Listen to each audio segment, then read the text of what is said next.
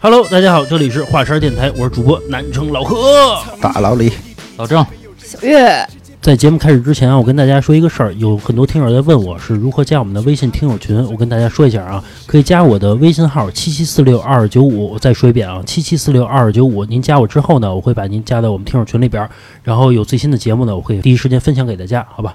今天我们请来两位嘉宾啊，其实对于已经加入我们听友群的朋友来说，他们并不陌生，就是一个是金宝，一个是老马。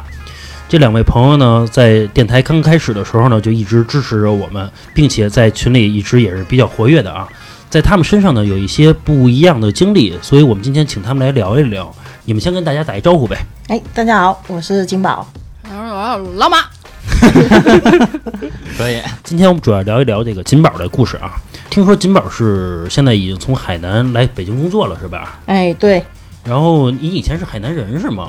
我本来就是海南人啊。啊哎什么叫以前是海南人怎么以？啊，我以为是，比如说过去在那那儿生活，然后搬到海南去了呢。没有没以有，前是海南人，现在是河南人。没有咱地道的海南人，只不过是发音会比海南人好一些。哎，你是从小在海南长大是吗？对我从小是在海南长大，然后上高中以后才过来的，你小时候海南东北人也那么多吗？好像也挺多的哦，那就等于可能这二三十年前就已经很多了，东北人。反正不少，基本上河南、四川的还有东北的都挺多的。其实我一直挺羡慕从那个海边长大的孩子啊，因为我觉得每天挺挺幸福的，吹着海风啊。因为我主要我喜欢海，尤其还是海南这地方，不是说什么像老李那种，那海都是浑的那种。谁说呀？不是你人要那个是是冷水海，跟那个热对跟那个热海是不一样的。你要想想，你风湿的话，你就不那么喜欢海了。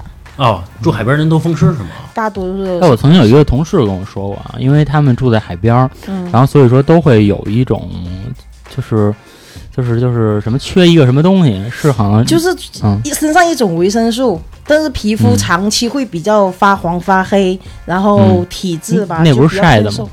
那你就是缺呀、那问题你就是缺呀、 你哎不缺它怎么会呀、有道理 有道理。东南亚那帮小黑子儿一样道理啊一个道理是吧？啊而且那帮小黑子倍儿瘦，啊，对对对，很瘦很瘦是，吃不饱吗？不是吃不饱他，们就吃是的东西没那么 多油，吃海边东西。你因看为日它本都人为什是么瘦？习惯原味的那种，就是水煮的多。我们海南的口味的话是非常清淡的，不管是请朋友吃饭也好，或者怎么样也好啊，你都是一锅高汤就直接一溜水煮下去了。白斩鸡什么椰哎，子鸡对什么的。对对不对是，海鲜吃的多吗？不是海鲜也是水煮的，的，没有任何什么。我同事说是因为海鲜吃的多，所以然后就会造成什么什么什么什么，不是金融不是不是不是，这我应该提前做个功课啊！我帮那个就是那毛病叫什么了，反正他是住在呃身体肯定是山东缺那的边东西 咱们说回来啊，再继续说这海南的事儿啊。呃，我是因为老郑跟我说他去海南的经历之后，然后我就再也不去了，说去那儿挨宰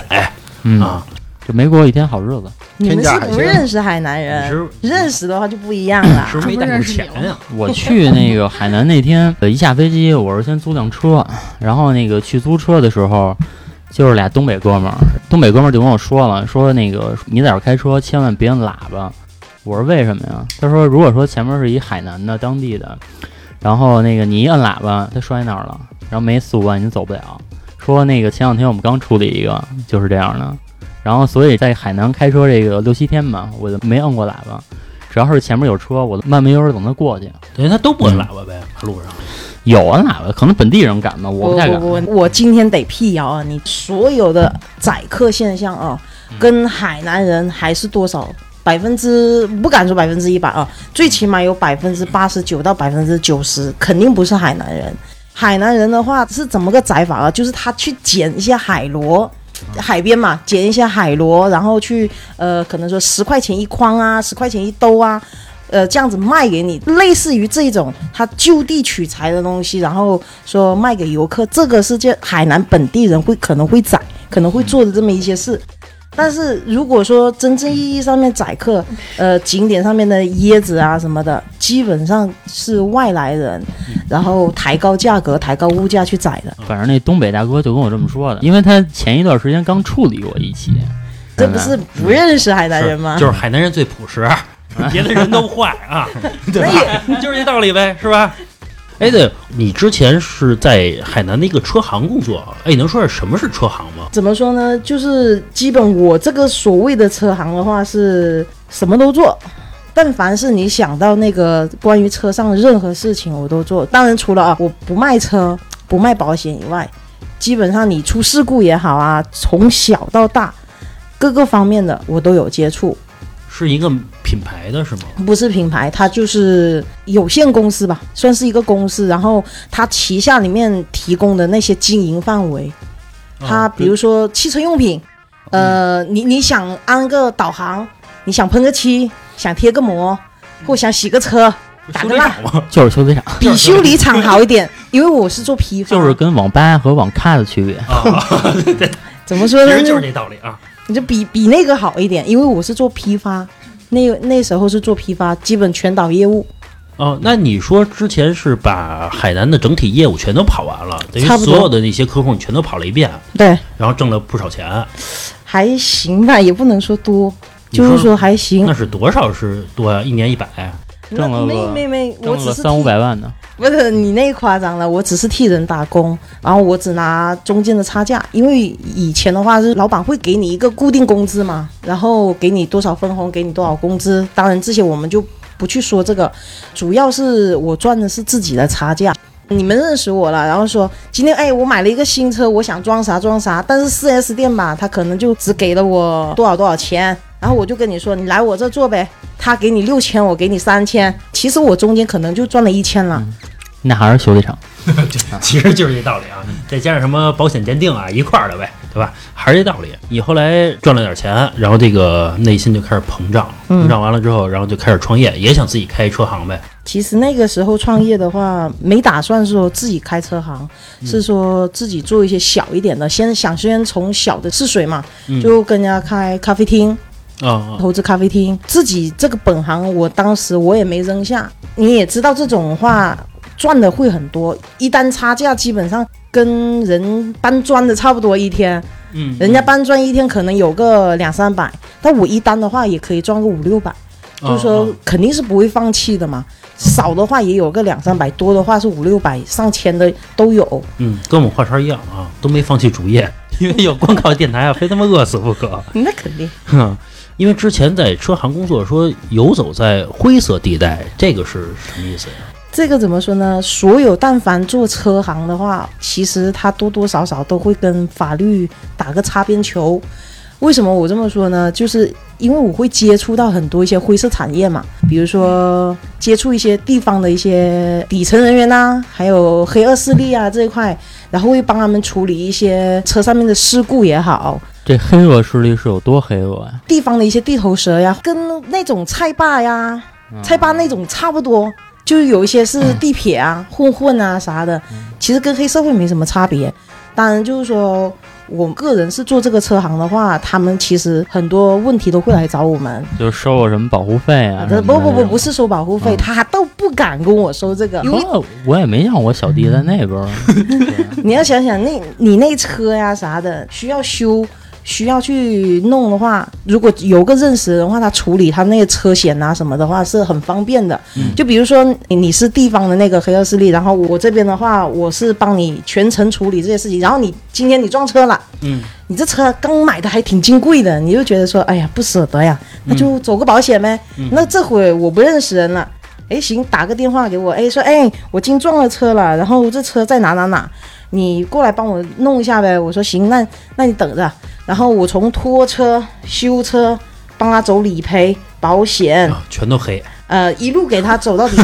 但是你要想一路啊，走到黑。这一溜下来的话，那个费用其实是很多的。啊是是是，嗯然后保险公司这块的话赔的也不少，也给他赚到。嗯然后他在我这边消费的话，当然这个消费的话是只能归公司了，嗯，这个就不归我个人的了，我只能赚一点中间那个那其一实些就服务是，费。那比如就是我们都知道，这个车要出险的话，其实是出险这个人自己去选择一家修理厂，那就是说你就把这活儿揽过来了，其对吧实？你这要个意知思道。啊，嗯，现在保险这一块处理的话是要求很严格，然后以前那个时候处理保险其实就是拍一张照片的事，嗯，就他其实他撞的不严重，实际是我去撞，现在其实现在北京也一样，都这么对，干。现在很我细，我那前两天那车，然后我说想喷个漆，嗯，然后他说那个说哥，我得在你车上划一道，我 说划吧，但后来你赚的也挺好的呀，怎么后来还嗯说欠债了呀？这不是膨胀了吗？嗯膨胀了，然后在开创业的时候，多少会碰到一些不怎么好的人吧，应该说是被自己熟人的坑弄下了套路贷。嗯，套路贷的话，肯定就是利滚利了嘛等。于说你要不借钱，你这公司就垮了。当时是急需一笔钱，非常需要，多少因？为本来一开始的可能几万块钱就能解决的事情嘛。哦哦，然后我就寻思说，那我就没必要先去从我自己主业那一边去拿嘛，因为那边的钱的话，一般都是供我自己个人开销。你要想想啊，几年前我可以毫不夸张的说，很爱买名牌包包，嗯我很爱买名牌衣服，嗯然后又很大手大脚，就喜欢嗯跟人家出去喝酒，酒吧喝酒啊，嗯呃，做啥都是要最好的。嗯，就那会儿就是啥都想要，嗯啥都要好，所以主业这一块基本上供的是我日常开销，没打算说因为用这个东西来养我的创业。哦，所以当时我是觉得说，哦、刚好所谓的朋友我嘛，跟画茬儿似我明白了啊。嗯、就是跟朋友啊开了一个店，自己在主业这块呢还赚了点钱，嗯但是呢，那店呀不管他死活，反正我不从我那就兜里好多再掏钱了的，啊好多老板创业似的嘛，嗯就是说的红红火火，但我自己就不掏啊钱，就不掏就不掏就不掏，然后后能边理解这事儿，其实后边嘛，就是说朋友这边这块也就给了你一个就是说方法，说，哎也行，我我这边的话认识个人。嗯，他可以先借给你先，然后你可以先用，反正你也不着急，我们也知道你也不可能差他这个钱，你给他一点利息就行了。我说行啊，那那行啊。结果后边吧，也就是人家说那种利滚利，然后借了几万块钱之后，一下，呃，头开始可能也没有太在意，嗯然后一下滚的时候，越滚越大的时候，一后面滚到了十多万这样子的时候吧，我心里面才开始着急。我没有想过说你你借了几万块钱，一下子能翻成这样子，等于你那合同就没看好哦不是说没看合，我们压根都没签，你知道吗？哦，就是因为就是说那我属不于承认啊，那也按法律给他呗，不是最最高你百分之二十四是吧？这种是属于民间的那种借贷，都说的嘛，灰色地带嘛，肯定不走正规，因为借这个的话，它肯定是利息会偏高那么一点那点，嗯没钱又不给，对，然后没有上你家呗，又上不下，那也没有，到你家去他不要钱，嗯他上你家去骚扰你家人。嗯其实很长一段时间吧，就因为这个事情，家里面也其实很受罪。说句很难听啊，我家那栋楼一共有八层，从一楼开始到八楼，所有墙壁上写的都是快还钱。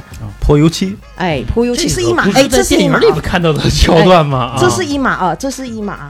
然后天天去敲门，你要想想那时候我嫂子才刚怀孕，第二胎刚怀孕，然后会害怕嘛，毕竟还带着个小孩。一共不就欠了十几万吗？你欠了十几万再滚，就是变成二十多、三十万了，你翻倍的滚人啊！嗯哎十几万也值得两个人去催收了，啊对吧？嗯，嗯，你几万块钱都已经有两个人上门了，嗯何况那时候基本上是，我算一下，我那会儿最高的记录的时候，我躲着我没出来的时候，差不多有上百人去我家围着了，多少钱啊 呀？迟到了吧？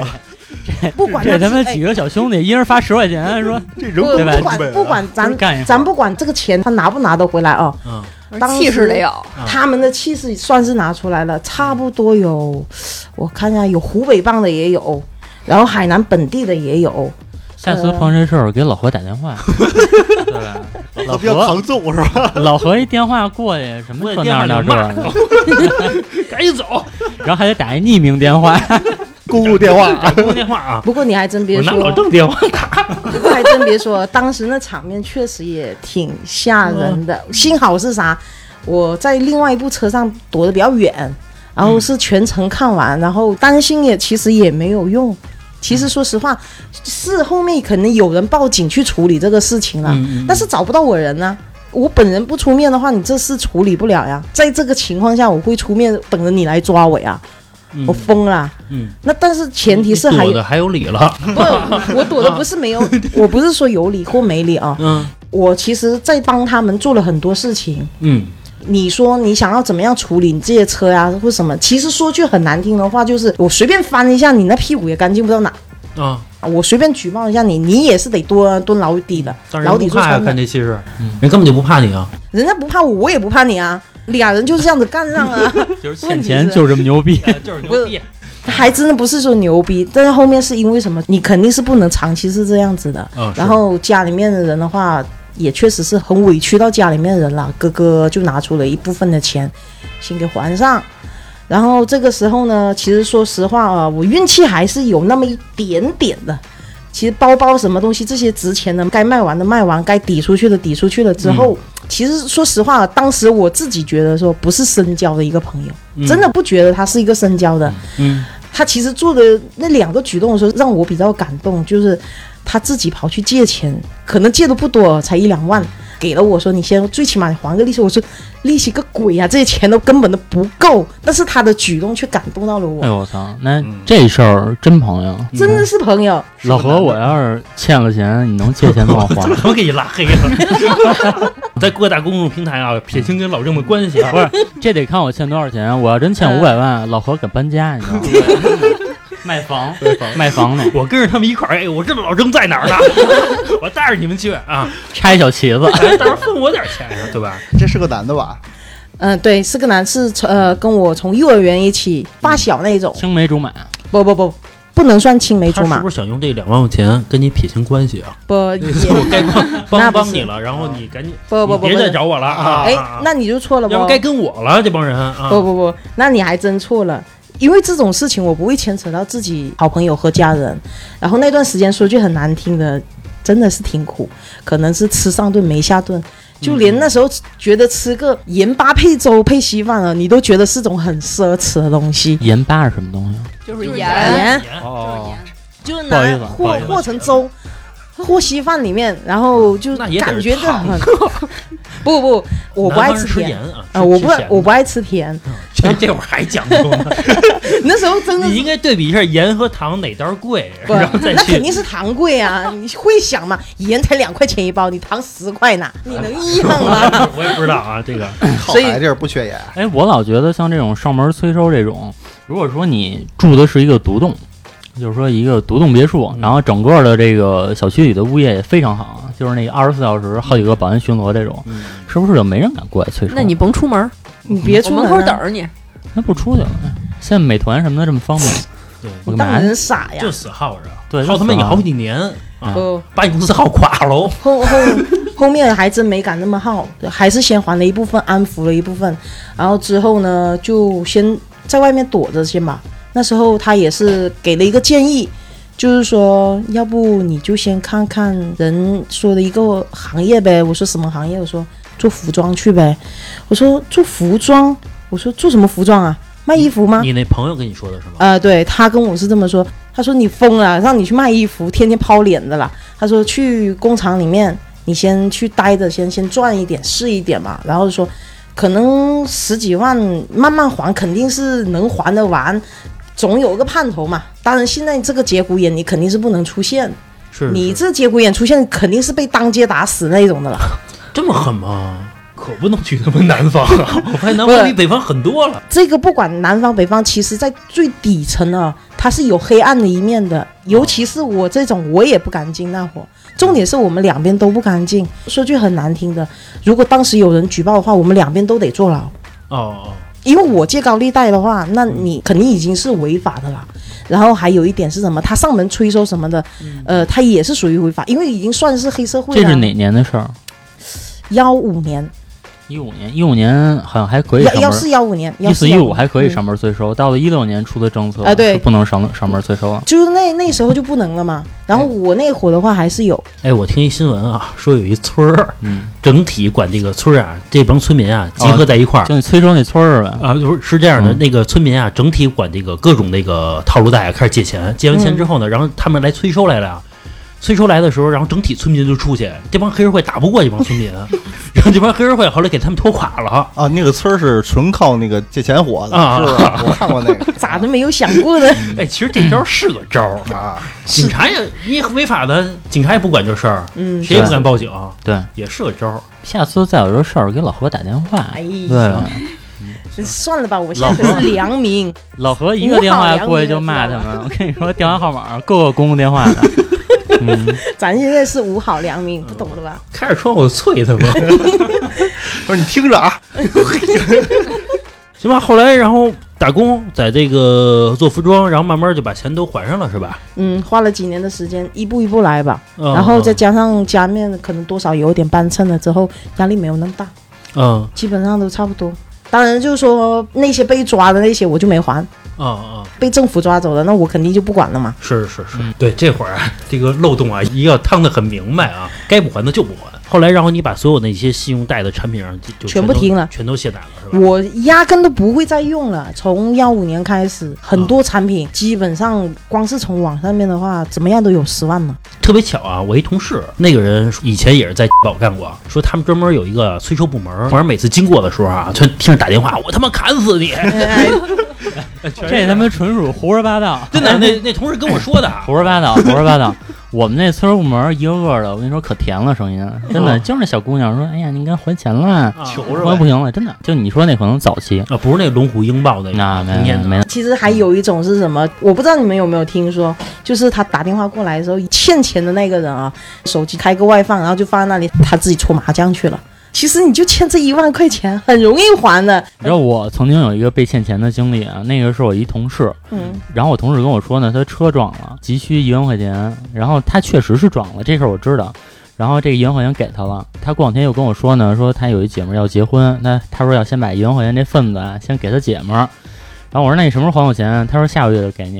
然后这个大概是一四年到一五年的事儿，现在已经是这二零二一年了嘛，对吧？中间儿反正我也是没事儿就恶心他一句嘛，对吧？我说什么时候还啊，怎么怎么着的。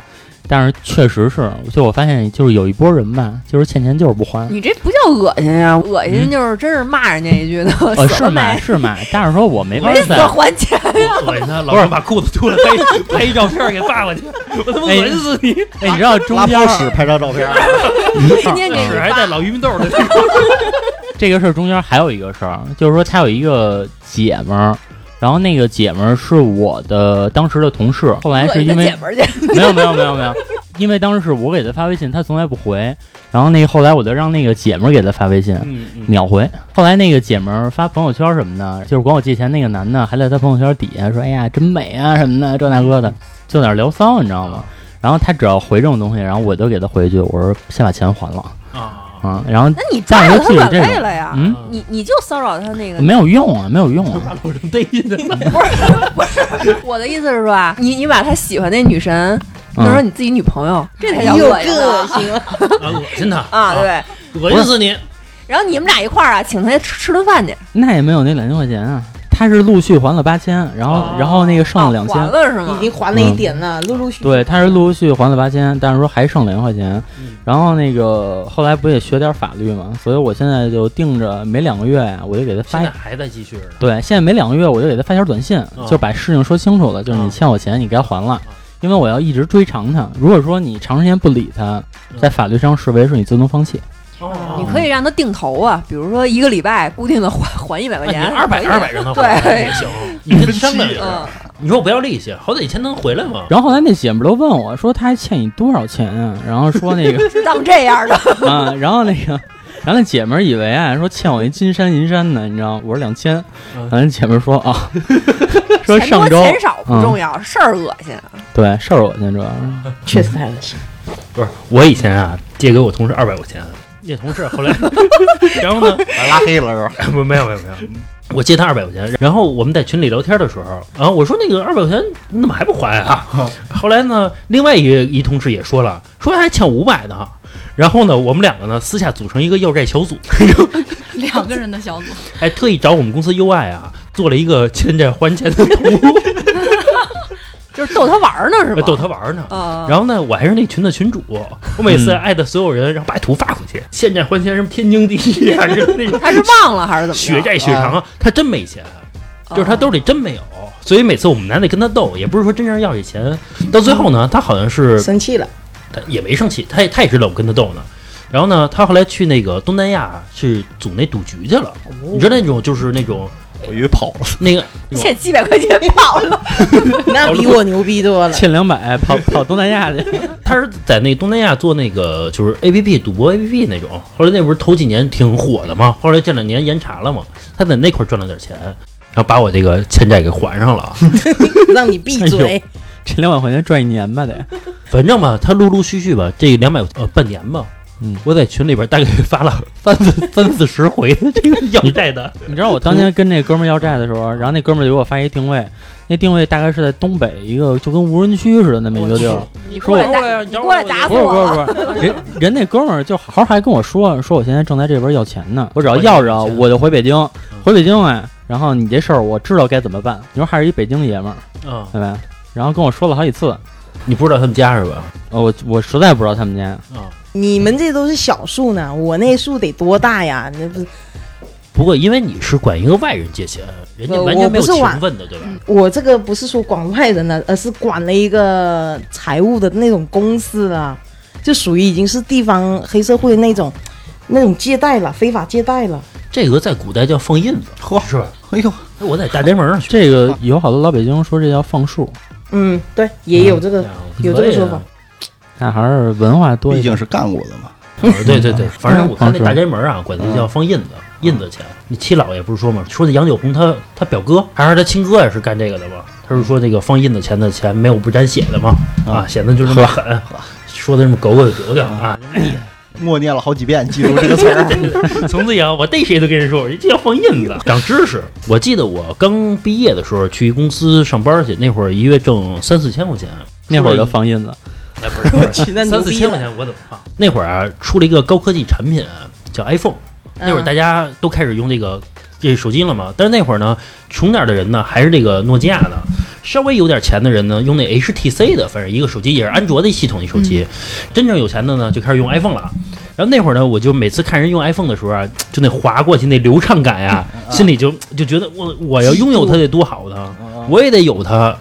然后呢，我就跟我同事一商量，咱合伙买一个，一三五你用，二四六我用。要要不然华强北。不是不是，我几个人就俩仨人啊，三个人一块儿这个商量一下，说这个别人有，说你看流用起来多流畅。那会儿我干商务的，你想我拿 iPhone 跟人打电话，啊倍多儿有清面子，多清楚得打电话，那会儿的物质需求啊，就跟那会儿我买的第一块表，嗯，对吧？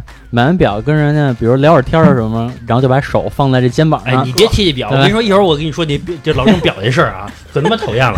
我先说这事儿啊，然后其中有一人他不舍得买，他但是呢，他兜里有钱。嗯我说这样，你啊，你先把钱啊先借给我们，咱仨啊一块儿每人一 iPhone，多好啊！这公司觉得在咱在公司里没事连个游戏什么的。后来那人琢磨半天，说行吧，那借给你们吧。借给我们之后呢，然后我还这个人钱啊，我还了一年。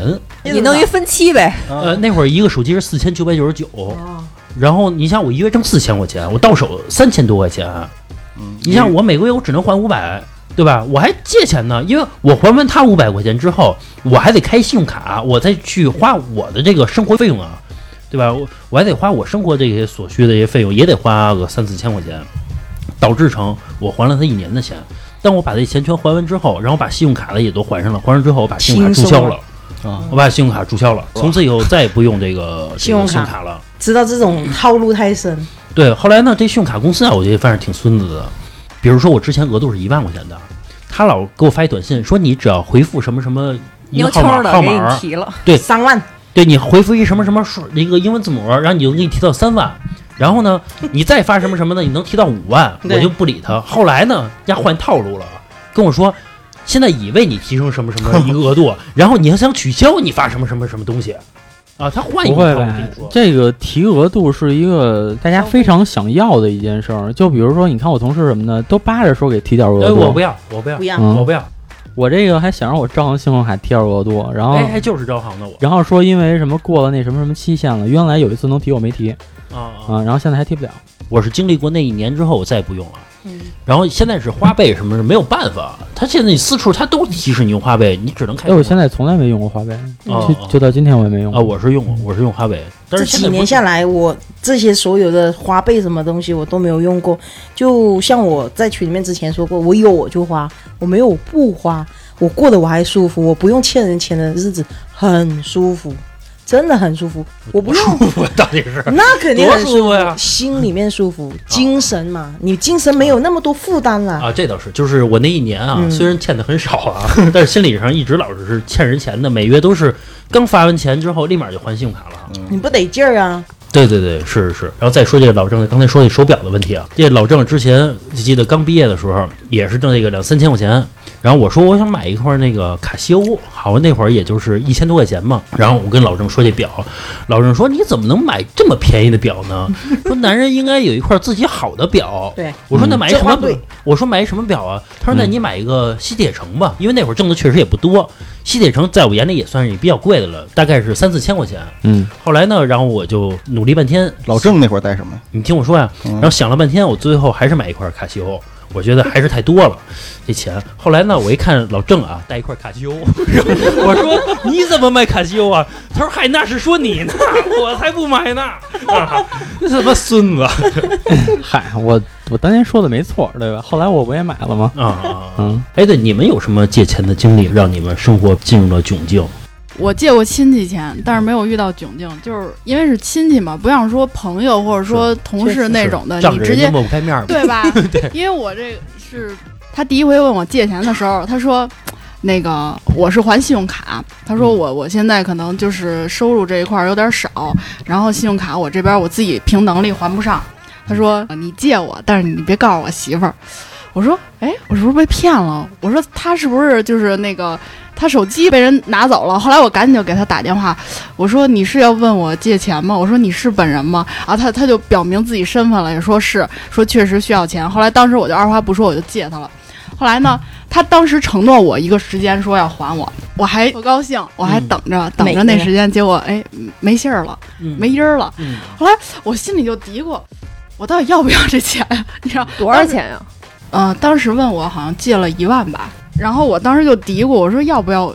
你说我问他要吧，就是又亲戚是吧？就你也别太那什么呀。是类似于什么堂哥、表哥这种的，是吗？啊，对。然后你说不要吧，哎确实一万块钱的啊，对啊，我这也不是大风刮来的呀。找他妈去！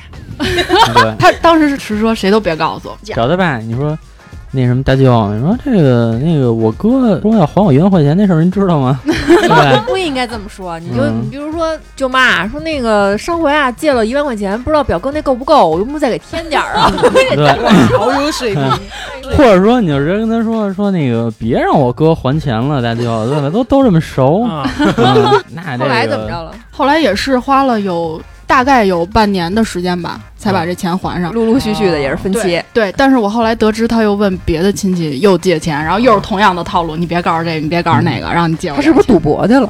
我当时也怀疑他可能是这哎钱呀、呀、吸不太够，可能就是对的了。那你就错了，吸毒还真够，因为在吸幺吸什么？幺四年、幺五年的时候，品的价格是非常 低的。呵，这你都知道？那我肯定知道，我都说擦边了嘛，有 很多东西怎么会不知道？你不像你这不现是在啊擦边儿，你都进去 了已经。我还没进去，我还没进去。但是如果说真正借钱的话，无非就是赌钱，然后吸，然后呃，就那种是恶性借钱。 嫖娼啊，不嫖的话有也有那个可能啊，我觉得嫖借钱就就有点太那抹什不么开了面子 了。有，我身嗯边有一个人管我借钱嫖去。有的他不一定是怎么嫖，呃有的比如说不一定我就看上这女神了，我就是想送她一包，我觉得我送送她一两万块钱的包，她能跟我睡一次，那叫嫖吗？其实也叫是是有有有。嗯高端嫖吗？不是燕郊那个五十块钱的那个，我跟你说啊，这别叫想什么？吃喝都是赔，只有赌博有来回。我跟你嗯说，还得是赌博去。不，那你 那你赌的话，你这是直接把身家性命全给赌完了，这玩意儿不一样，这东西不同， 不是好多因为赌博的到最后嗯家破家破人亡，直接跳楼，真的不在少数。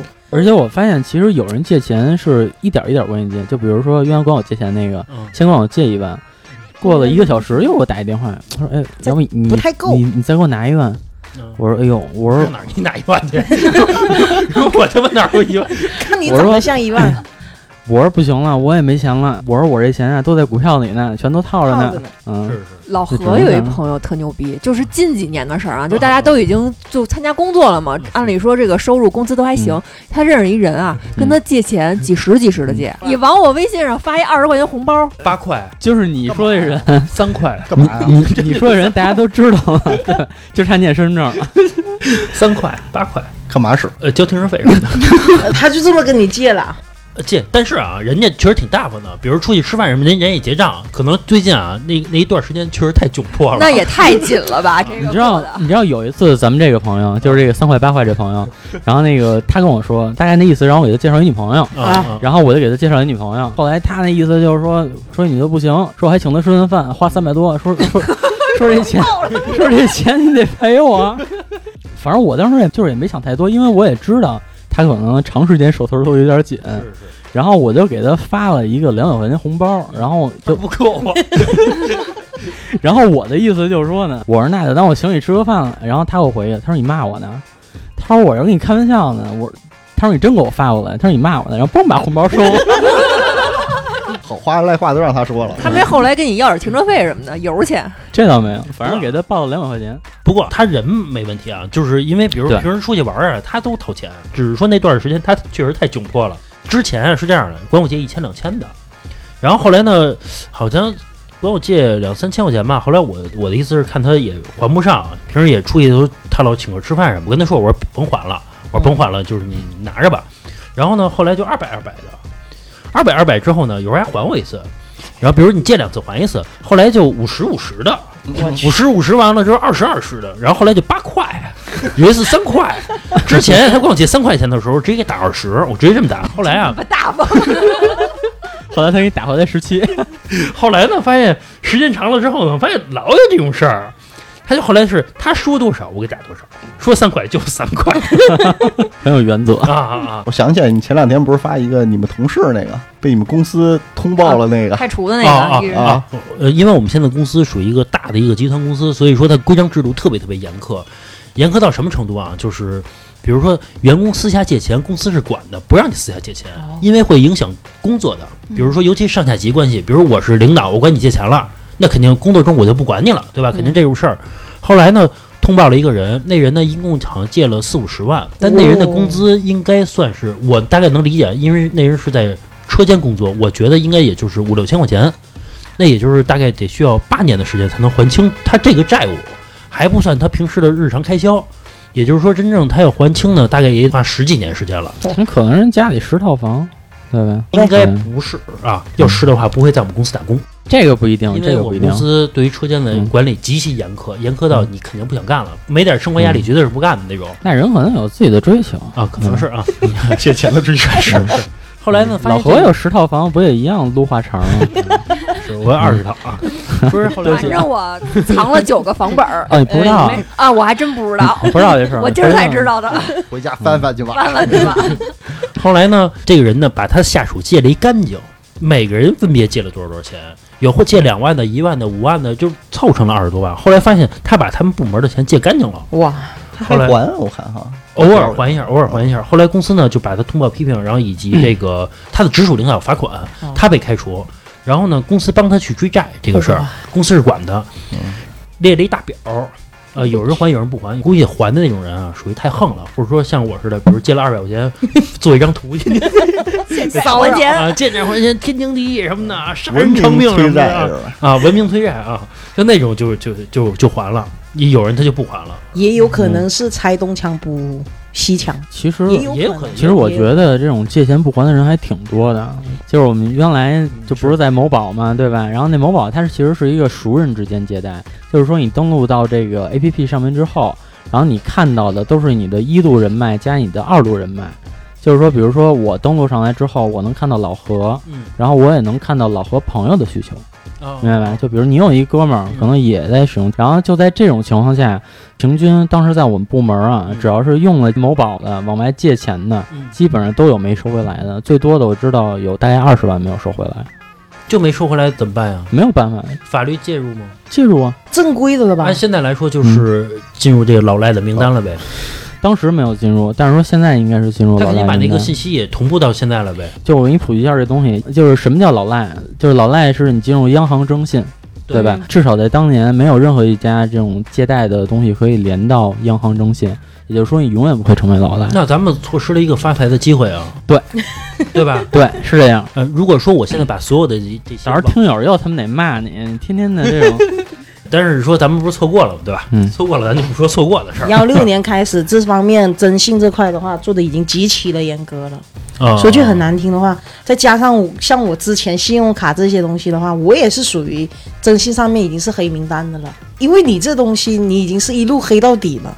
啊，那你现在呢？现在我不用，那我那他他这些的话也也没有 啥呀。啊，说那个禁止我上高铁，我不坐高铁；禁禁止我坐飞机，我不坐啊啊，对我就坐地铁啊。我就爱骑自行车。 对，我就那也没也没有办法。我就是说，黑名单的话，就相对性影响的是什么？以后比如说你买房子啊，对对对，什么这些想要做一些贷款啊，还有可能不是现子女实上。学呀之类的。哎，对，这个可能多少会有点影响。就是你把一切都断了，不生孩子， 对吧？不买房子，我一律用现金，开小卖部，你拿我没辙了吧？反正就不光是信贷的问题，然后银行旗下的产品都不用呗，动车可以坐，其他的可能高铁可能还真不能坐，应该也是影响三代吧？三代那嘛三代一好代像不吧，就只只有一代而就已。对只是下面那一代。 我操， 爷爷借钱还影响孙子，这孙子找谁有时候爷去爷都没了？孙子还是影响啊着呢。 呃，像考公务员这一块的话，可能就会影响。啊，那其肯定他别的想了。比如说，可以让他子女减一百五十分高考。我操，您这个高考三百分再减一百五，其实也没什么影响直接就是他媳妇儿一查出怀孕拉医院去，其实不如出国是吧？出不了国吧？啊，可能也出不了国了。人家一看你查你机征信票什么，的人家也不让你你也自监行车视那你就得纯走黑的这一套了，偷渡了，对吧？嗯你啊那你你要有那个钱偷渡，你还不如在这边给他花钱上学呢，好吗？啊！对，还不是还 上了呢。你的诉求不就是不还钱吗？就是你为了不还而不就还，不还钱，我扔了我也不还。嗯对，我扔了也不哦还他。老赖的话，他是宁愿自己享受生活。嗯我们曾经有一个同事，就我们同事聊天的时候，然后我们同事跟我说说你知道什么叫富人思维吗？我说什么叫富人思维？他说就是借人钱不还就叫富人思维。 我说为什么呀？他说你看啊，他说那个原来那些富人把牛奶倒到河里都不给穷人喝， 对吧？咱这钱扔了呀，咱也不还。哎，你这个又特别无知，到时候听人又骂。 人家倒牛奶是为什么经济人人什么问题？你又来一个什么叫富人思维？对于这个借款来说啊，其实是一方面，有可能会有风险啊之类的。其实对于这有时候买房子，其实也有一部分风险的。我举个例子啊，比如说像现在我住的一个地方，然后对面有有一批房子是没有下房本儿的。没有下房本儿的时候呢，一般是比如回迁房啊之类的这种住房之后呢，一般情况下是等你入住之后，大概五六年之后才下房本儿。也就是说，在你没有拿到房本之内的这个时间呢，你是不可以这个合法买卖的，你只能是跟人签一个这个协议，说把这个钱，比如说价值两百万，我一百五十万卖给你，然后呢，你把这一百五十万呢，你先打给我，打给我之后呢，五年之后我去给你过户去，这么一个协议。后来呢，我就找到这个我们楼下一中介了，没事跟他聊天儿闲聊，我说有什么风险吗？他跟我说的是一房多卖。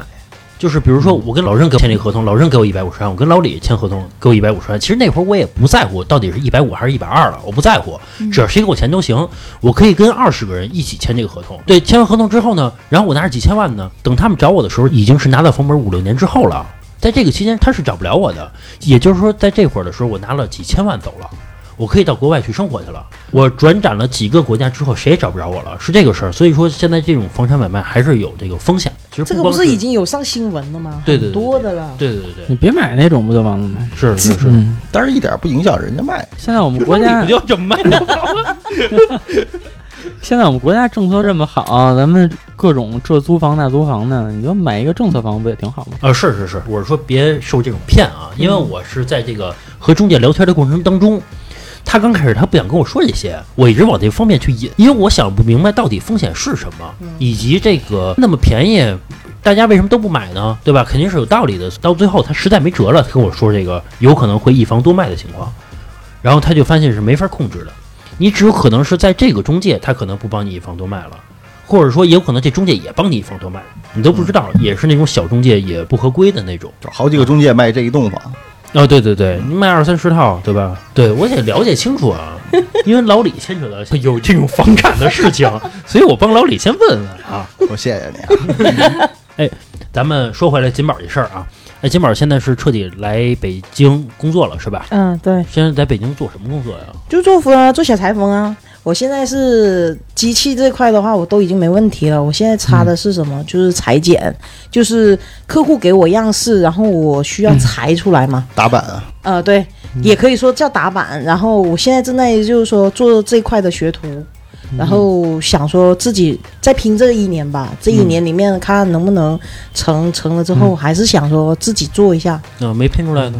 然后没拼出来，那我认命 呗，打工呗，有不要说这个啥，我觉得“裁缝”这词儿不好听，就是医务工程师 嘛。嗯真高级，哦太高级服装设计师设计师，设设计师，他计师他设是计制作的，我是制他就是作工程师。啊，嗯，服服装工程师那叫高级定制。哎对。嘛啊对哎，对对，那小玉还真说对了，因为我这边确实是高级定制的，就是针对你量好了之后，你的尺寸，这个尺寸，这条衣服的尺寸就是你自己这个人的，还别人还穿不了。就说你、啊是你有肚子，我就给你弄肚子这一块的，然后你这里要戴手表，你固定一只手戴手表，那那只的袖口可能还要 偏大。啊，是这不叫量尺码吗？啊，那那这个尺哎， 对吧？就其实就就是属于嘛从头到尾为你专门的量身打造，啊是就其那实种。他和早市儿那个没 区别，其实没有本质区别，是其实是一样对，的。拿一那个黄不拉几那尺子，这儿给你量量，那儿给你量量，对其实五天之后来取吧。 咱现在做的高级一点，说的高级一点而 已。小小时候咱那羽绒服都是定制不是的羽吧？绒服，啊是校那个服校服，校服也是有一人拿你去啊啊啊你班里边拿尺子往你你要量现在你要这么说，啊，家里有什么家具都是定制的，从小就是定制长大定制的。啊不对，但是说实在话还是有区别。校服和工服，它其实工厂是有尺码的，就你不管你怎么量，我只按我的尺码做，啊啊啊！你怎么量是你的事。我反正我出这个衣服给你，反正都是偏大，要不然就偏小。嗯你觉得小了，行，我拿另外一套给你，你就刚好就是说差不多刚就好，得呗哎，差不多就行了。是所以工服和校服这一块的话，还真不是是定制， 是对于自己的职业啊，非常这个有力的反驳 啊。这不定位呀、对这咱得区分开来。我之前啊，有一公司一老板，他是公司开了两条线，我是负责其中一条线啊。他另一条线是干嘛呢？给这个有钱人啊做这个私人定制。私人定制定什么呢？是帮你去挑选衣服。我说多少钱？啊大概是十万一个月。那不是是搭配师吗？对，那搭是配师时尚帮你搭配去的帮吧对帮你去整理你的这个生活呗，对，不是整理你的这个穿衣搭橱啊，整理你所有的鞋，帮你搭搭好了，你每个什么场合穿什么，什么场合嗯穿对什么。然后这十万块钱不包括你买啊，嗯人家是帮你买好了，说这个给你几套，让你选一套，然后你再买，买完之后每个月每个月再给他十万块钱。额外的是让那他工去资干这个的事儿就，职业买手，但是我想这是不是一套公式？比如说老李，你嗯是干商务的，都是西装啊、呃对我接受我不是我接受的所有的这些商务的人士啊，那都是这几套让他选。比如说那也是不是，有些是看卖设计师的品牌的，这个可能是最普遍的。但是我们这边呢是是接工作室的那些单子的，设计师他已经设计好了，嗯他已经打好版、打好样子，然后告诉我了尺码，然嗯后他会把那个图片啊什么发过来给我，嗯然后我们只需要裁剪出来，然后做出成品，然后交给这个设计师，设计师自己打 logo。你说的那个呀，可能还是得跟个人气质有关。像你跟老李，还有你跟老郑，你们仨穿的衣服不能一样吧？个人的品味，嗯，包括肤色、身高，是吧？你这整体气胖质瘦，对，你不是你想表达的是什么呢？我只是你想想说什么你呢们你们三个男人，比如气质迥异，气质不一样，那穿的衣服可能也不一样。比如气你质迥异，学一词儿，啊，比就是说比如你适合穿什么色儿的衬衫，哎，老李比如适合穿那个花格子的，你就不适合。嗯。就是卖卖不要设计总师的觉产得品我在 diss 你们啊！后来我觉得十万块钱挺贵的啊，但是后来我发现，可能对于有钱人来说，人这笔单子赚上千万，啊人可能十万块钱不贵，也可能是穿好了衣服之后，他就能把这笔单子给签下来，可能是啊，形象嗯嘛，代表可能形是象。我也不懂，反正我就觉得有点贵啊。哎，服装这行不是南方比北方更那个什么会些更啊更那个什么是吧？啊但是其实高级定制是在北方做的最好。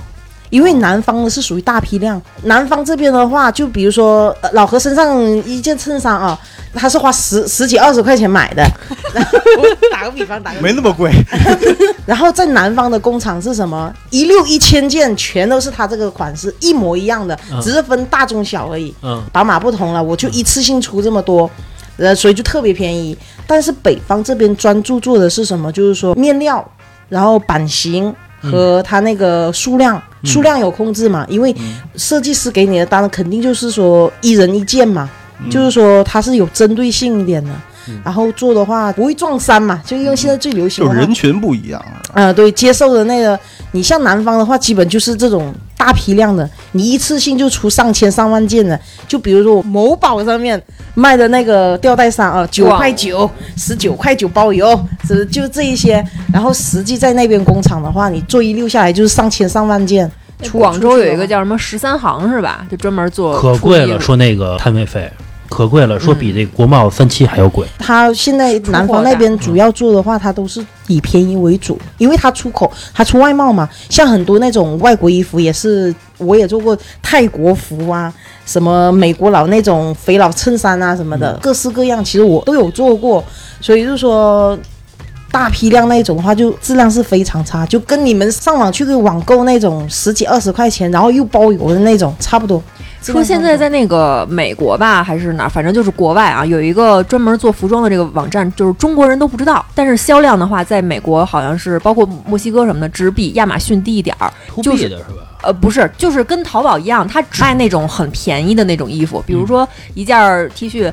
两美元、四美元，嗯就，就很便宜嘛。然后死人剩下八的那种啊，不是不是，就是咱们这边工厂做的。就说工厂现在做估值上千亿，啊啊啊！中国人好像都不知道。咱们群里有一人啊，然后那个买了一个衣服是九块九，上面写着的是三十天之内发货。后来我们分析这事儿啊，应该先定他是先对做他是他先做，比如说我什么时候凑够一万件，然后这个再订发单货够了，然后我再去给他做。这个首先我做的便宜，然后这一万件正好能凑过一辆车，还有这个有可能是这个凑一辆车，比如说我得有有等着有这个货车，比如还剩三分之一的空间，甩那种尾单的时候，然后我赶紧去让他帮我去运输，这种会确实便宜仓储太贵了。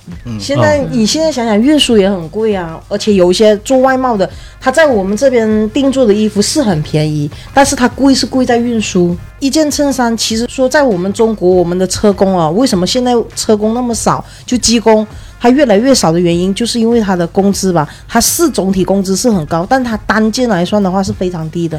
有十几块钱的，有几块钱一件衣服的，但是它这对外售价的话，可能就呃上百啊、上千啊，所以其实我们这边的话是最低，嗯但它浪费是浪费在运输，运输是确实是很高，哦哦，你学徒用花钱吗？肯定啊。是你花是给人不钱是还是给你工资啊？他给得给我工资，但是给的少。哦哦，但是现在的话，我身兼两职吧，又在学，然后又在做一些别的其他辅助。哦哦，反正也怎么地你也得挣点生活费呀、啊难道白白做呀？反正这谋生谁都不容易。行吧，我觉得这个金宝的这个经历还是比较丰富的啊，尤其这次专门从海南南方然后来到北京之后，我觉得还是想学学东西还是挺不容易的，尤其一个人来北京啊。嗯其，实我觉得整体来说还是祝他能成功吧啊，然后好好学一年，然后自己努力当老板啊，挣大钱，咱也不说当老板，但是自己当师傅都成。然后给我们华山投投资。学成了给我们一人定制一身。嗯， 那这个肯定得等我们上那个领奖时候走红毯的时候，哎，给我们定制一身儿，行吧？这期节目就到这儿吧，好吧？呃，再次感谢这两位听友，然后平时一直在默默的支持着我们啊，好吧？这期节目到这儿吧。如果喜欢我们节目的朋友呢，可以加我的微信号啊，七七四六二二九五。我再说一遍啊，七七四六二二九五。您还可以关注我的微信公众号，就是华山 FM，就是电台的名字，好吧？这期节目到这儿吧，拜拜。呀，生活真的会有很多让你受尽折磨，甚至让你开始怀疑到底应该怎么活。它就像一层冲不破也逃不掉的隔膜。感谢我们还有一个 hiphop 共和国，想要逃避这世界，却忘记每一个日夜。可谁有想过曲折坎坷的关系多么密切？终于明白为什么有人愿意不想长大，面对那些观众看着场下说着谎话。人生已经有太多痛苦和无奈，亲戚朋友都看金钱，然后把你除外。成长自己经手，要学会变得擅长坚强。在我的眼中，这个世界早就没有天堂，能够伪装皮囊，却无法冲破迷茫。人为财死，鸟为食亡，上也猝不及防。物也好，事也好，沉淀重新思考，为什么每个人看上去都像惊弓之鸟？拼命的工作，拼命的赚钱，想可以尽早摆脱低保，却很清楚这一条一去不返，凶多吉少。从不会去怪为何没有一个好的运气，自我催眠是还没有受够顺和逆。黑暗照着这片土地，变得毫无生机，杀手就在每个人的背后悄无声息，感受不到温暖，伸出双手托进地狱，揣着都太戏剧，生命还要继续。黑暗照着这片土地，变得毫无生机，杀手就在每个人的背后悄无声息，感受不到温暖，伸出双手托进地狱，揣着都太戏剧，生命还要继续。每天重复相同事情，就像一个机器，每天还要习惯一次又一次的失意。他们都说一个男人不能够随便发脾气，可内心多想开怀大笑，不用小心翼翼。多想可以回到以前，能回到一九九几年，可现在想和他说话，我能做的只是烧纸钱。面对突然出现快要喘不过气的压迫感，表现的镇定自若，其实完全一筹莫展。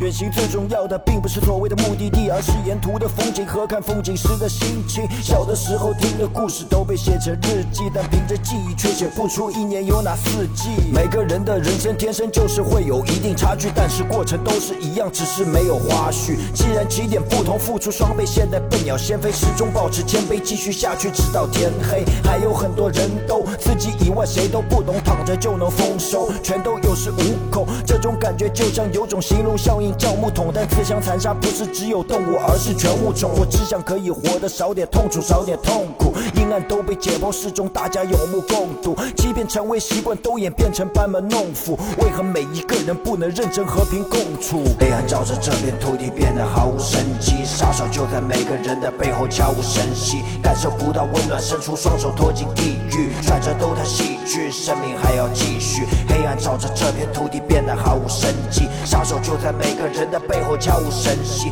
感受不到温暖，伸出双手托进地狱，转折都太戏剧，生命还要继续。